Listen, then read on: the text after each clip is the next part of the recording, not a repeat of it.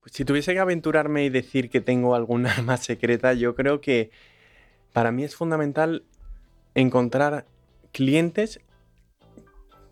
que tengan una forma de pensar o de ver la vida igual que yo. ¿Por qué? Porque creo que es mucho más fácil encajar con una persona que es similar a ti o que te puede aportar algo que lo contrario. Es una manera de tener una muy buena relación con un cliente porque sí que es verdad que al final, como decíamos, la confianza es fundamental y si esa confianza se pierde o estás llevándole el patrimonio a una persona que realmente o no confía en ti o no está muy de acuerdo con tu forma de ver las cosas, pues ahí eh, es una manera bastante fácil de fallar. Entonces, mi arma secreta es intentar, pues oye, eh, acercarme a esas personas que creo que pueden pensar como yo, que yo les puedo aportar y que ellos me pueden aportar a mí. Para mí, llamarle trabajo a una reunión donde me siento con una persona que me parece brillante, que me parece que ha tenido una trayectoria profesional digna de admirar y que encima confía en mí para que intente ayudarle a llevar ese patrimonio, me parece algo, algo maravilloso. Y no es que sea un arma secreta, pero sí que me facilita muchísimo la vida a la hora de trabajar, porque realmente esto es un trabajo de personas, no estás detrás de una máquina y no estás intentando pues asesorar a través de un correo electrónico, te estás sentando con una persona,